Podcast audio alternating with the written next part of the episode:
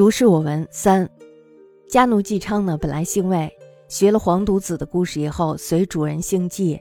季昌呢，从小就非常的喜欢读书，而且呢，对文艺也很娴熟，写字非常的工整，平生呢做的事情没有一件吃亏的。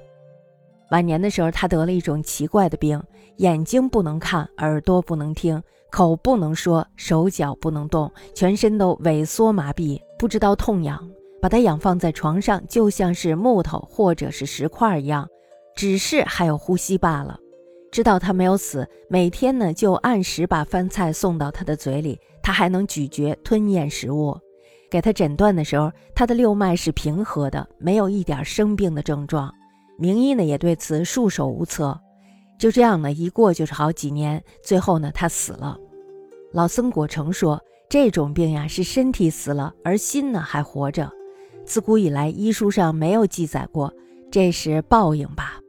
然而呢，这个家奴平生并没有什么大错，只不过是事事只求对自己有好处，机关算尽罢了。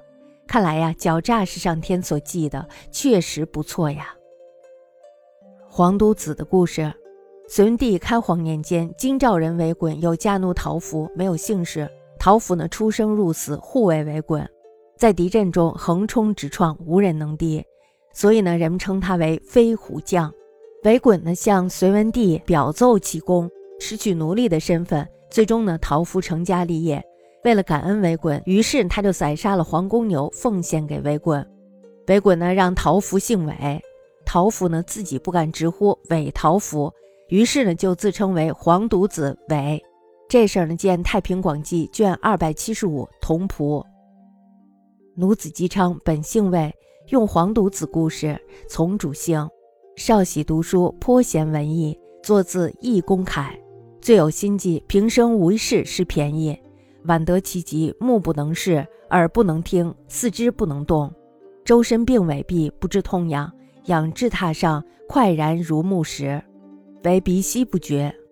知其未死，按时以饮食至口中，尚能举咽而已。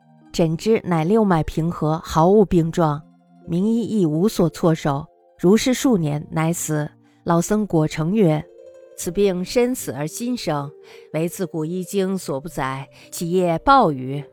如此奴亦无大恶，不过务求自立，算无一策耳。